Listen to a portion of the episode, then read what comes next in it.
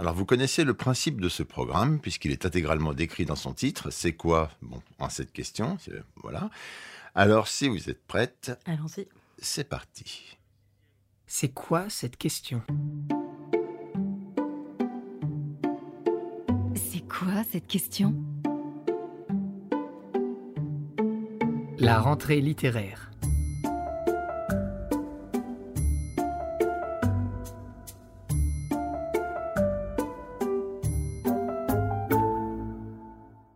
Sarah Rigaud, bonjour. Bonjour Vincent. Vous êtes toujours en charge de la maison Les Escales et vous avez choisi pour introduire ce podcast sur la rentrée littéraire un extrait d'un des livres sélectionnés qui est qui est Les Aquatiques, le premier roman d'Oswald Lewat que nous publions au domaine français des Escales en septembre 2021. Les Aquatiques. On a enterré Madeleine la première fois il y a 20 ans. Quelque part au milieu de nulle part un enterrement bâclé à la hâte, un peu à l'image de ce que fut sa vie. Elle avait vécu avec faste et était morte à 39 ans, pauvre comme Job. Sa famille trouva un lopin de terre pas trop cher, pas trop près, où personne ne pourrait venir réclamer le mètre carré sous lequel elle serait ensevelie. Un paysan de l'agglomération de Fennes, où elle avait grandi, ancien camarade de classe, ex-amoureux et conduit aussi, disait-on, avait fait preuve de commisération et accepté sans trop barguigner de céder à l'extérieur du village, pour une somme dérisoire, un bout de terrain dont la superficie fut estimée au plus juste, au plus net.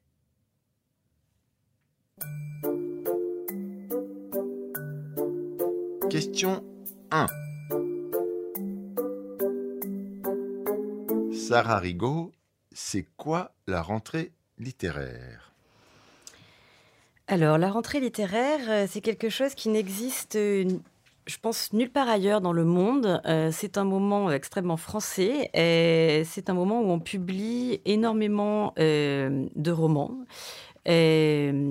à la fin de l'été, donc, comme le nom l'indique, et c'est aussi le moment pour les maisons d'édition de publier les titres littéraires qu'ils considèrent comme pouvant avoir vraiment une existence dans cette rentrée, dans laquelle on publie plus de 600 titres. Question numéro 2. C'est quoi votre méthode, donc la méthode Sarah Rigaud, pour l'organisation et le suivi de la rentrée littéraire? Alors il y a plusieurs choses. Euh, déjà, il faut trouver euh, les romans qui peuvent être publiés dans ce moment si particulier. Donc trouver les bons titres. Et puis ensuite, euh, la rentrée littéraire a lieu en août-septembre, mais euh, c'est un travail qui se prépare euh, extrêmement en amont, puisque on prépare les ouvrages à paraître à ce, moment-là dès avril. Donc ça veut dire avoir les exemplaires hors commerce disponibles dès avril. donc c'est un travail qui a commencé vraisemblablement en janvier. Donc on met six mois pour préparer la rentrée littéraire. Et une fois que vous l'avez préparé, vous faites quoi? On présente d'abord les textes aux représentants. Ensuite, on fait des tournées librairies si la situation sanitaire le permet. Euh, on présente euh, le titre et les titres le plus largement possible, donc à tous ceux qui vont pouvoir après disséminer, disséminer l'œuvre, que ce soit les libraires ou les journalistes. Mais on voit bien que vous n'êtes pas la seule à faire ça. Donc, est-ce que vous avez une méthode particulière? Genre, vous vous en fichez, vous envoyez les choses, vous n'y allez pas, ou vous vous déplacez beaucoup? Comment vous faites? Euh, on a tout fait, on s'est beaucoup déplacé. On est aussi resté euh, pour faire des réunions euh, via Teams à cause de la, situation sanitaire. mais vraiment, notre idée, c'est vraiment de pouvoir communiquer le plus largement. Mais ce qu'on essaie de faire aux escales, c'est d'être le le plus en amont possible et donc avoir les exemplaires hors commerce qui ne sont pas des épreuves mais vraiment le vrai livre euh, avant l'impression du vrai livre dès avril pour pouvoir en parler aux journalistes et pour pouvoir peut-être euh, avoir un petit peu d'avance sur les autres maisons. Votre choix se tourne d'abord vers le journaliste ou d'abord vers les libraires? Les deux. Les deux. C'est vraiment euh, parallèle.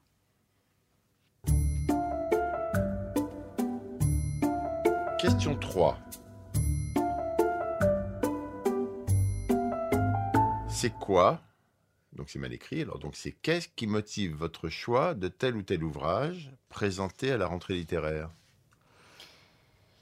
Alors un ouvrage qui a sa place en rentrée, c'est vraiment un livre qui peut exister dans cette déferlante. Euh, donc je rappelle quand même que c'est il y a énormément de titres qui sont publiés, énormément de premiers romans. la découverte d'une voix singulière. moi, je trouve que pour un livre, pour qu'un livre puisse exister en rentrée, l'alchimie parfaite, qui n'est pas forcément toujours trouvable, c'est vraiment une histoire forte, servie par une écriture très littéraire. Et quand la personnalité de l'auteur est forte aussi, là, vraiment, je pense qu'on a tout un, un, package qui permet de vendre le livre le mieux possible.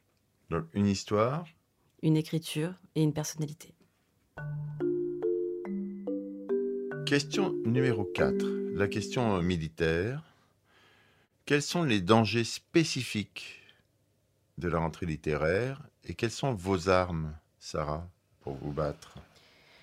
Ben en fait, le danger, c'est d'être noyé dans ce tourbillon de production, euh, puisque quand on pense qu'on a 600 euh, romans, dont 100 euh, à peu près premiers romans, il faut vraiment avoir des titres qui ont cette légitimité-là et être sûr de son coût en publiant nos ouvrages de rentrée. C'est publié aussi de façon raisonnée.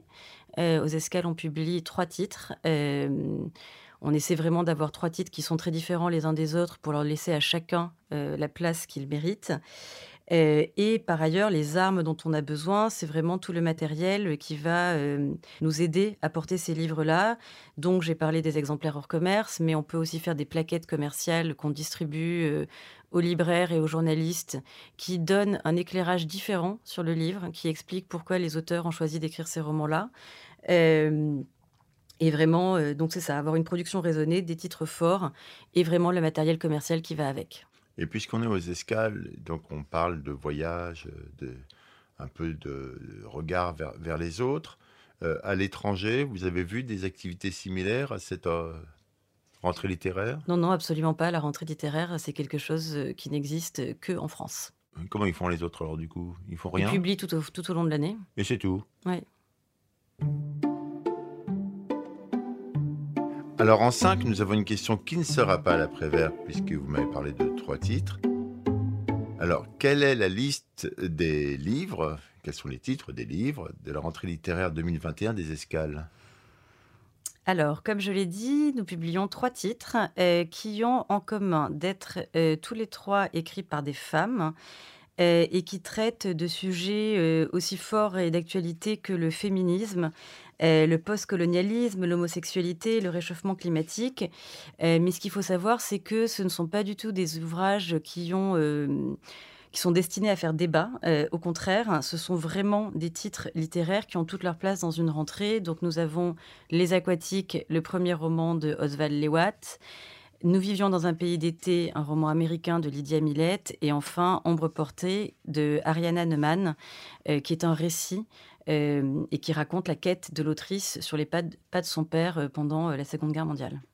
Donc pour ces trois livres choisis, nous avons le récit, l'écriture et l'auteur. Oui, j'espère. Bah, vous y croyez quand même Oui, j'y crois absolument. Ah bah, moi j'y crois aussi du coup, tout va bien. Alors nous passons à la question 6, une question curieuse, une question qui est curieuse de savoir, Sarah, c'est quoi votre meilleure surprise? Une rentrée littéraire. Et quelle est votre plus grosse déception? Est-ce que vous avez une très bonne surprise quoi? Est-ce que vous avez une grosse déception une rentrée littéraire? Alors oui, euh, la meilleure surprise, euh, je vais euh, encore parler des vies de papier de Rabi Alamedine, cet auteur qui avait été refusé donc par tout Paris, un livre que j'adorais, enfin que j'adore toujours d'ailleurs, dans lequel je croyais beaucoup, puisque c'est un livre qui avait sa place en rentrée parce que son écriture absolument magnifique, très bien traduit par Nicolas Richard. C'est aussi un livre qui parle de littérature, donc je pensais que ça pouvait vraiment toucher les libraires et journalistes. Et en fait, euh, pas tellement, ça n'a pas touché grand monde. Je pense qu'on était euh, à 300 exemplaires euh, jusqu'au jour où, en fait, il a eu le prix féminin étranger. Et là, ça lui a donné une visibilité absolument phénoménale. Et pour le livre, et pour la maison d'ailleurs. Et une déception? Alors, c'est difficile de répondre à cette question. On aimerait vraiment que tous nos livres soient des best-sellers. L'idée, quand même, quand on publie des livres, c'est qu'ils touchent un public aussi large que possible. C'est malheureusement pas forcément le cas. mais c'est toujours une déception, en fait, quand un livre ne réussit pas à, toucher son public, que ce soit à la rentrée euh, ou à un autre moment d'ailleurs. Et voici déjà la septième, dernière et traditionnelle question à la noix. Donc, c'est quoi, Sarah, la question que j'aurais dû vous poser sur la rentrée littéraire? Je pense que la question que vous auriez dû me poser et qu'on devrait tous se poser, c'est pourquoi participer à cette folie qu'est la rentrée littéraire? Alors, Sarah, Sarah Rigaud, pourquoi participer à cette folie qu'est la rentrée littéraire? Parce qu'en même temps, c'est excitant, parce qu'on a envie d'être dans la course et parce qu'on croit vraiment dans nos livres et on pense qu'ils peuvent émerger à ce moment-là. Donc, on y va. Donc, on y va. Eh bien, Sarah, voilà, c'est fini. Il ne nous reste qu'à écouter ensemble l'extrait que vous avez choisi pour conclure ce podcast, qui est Nous vivions dans un pays d'été de Lydia Millette, traduit par Caroline Bouet. Ça raconte euh, le parcours d'adolescent dans un monde euh, très proche du nôtre, mais qui n'est pas le nôtre, dans un futur proche, euh, qui sont euh, face à une catastrophe écologique. Et c'est dramatique Assez, oui, mais il y a beaucoup d'humour. Lydia Millet, Nous vivions dans un pays d'été. Traduit de l'anglais par Caroline Bouet. Avant, nous vivions dans un pays d'été. Dans les bois, il y avait des cabanes perchées dans les arbres, et sur le lac, des bateaux. Même un tout petit canoë pouvait nous emmener jusqu'à l'océan. Nous traversions le lac en pagayant, franchissions un marais, suivions un ruisseau et arrivions à l'embouchure de la rivière. Là où l'eau rencontrait le ciel. Laissant nos embarcations sur le sable, nous courions sur la plage, portés par une brise saline. Nous avons trouvé un crâne de dinosaure, ou peut-être de marsouin. Nous avons trouvé des œufs de raie, des coquilles d'œil de requin et du verre poli par la mer. Avant le coucher du soleil, nous regagnions le lac en canoë pour le dîner. Les huards lançaient leurs cris envoûtants à travers l'eau. Pour enlever le sable sur nos chevilles, nous sautions dans le lac depuis le ponton, en hurlant. Nous faisions des plongeons et des saltos sous le ciel qui devenait violet.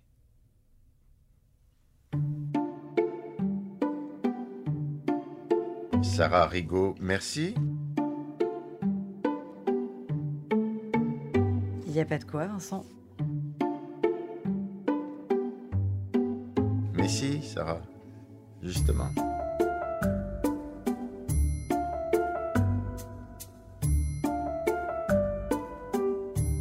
C'est quoi cette question C'est quoi cette question?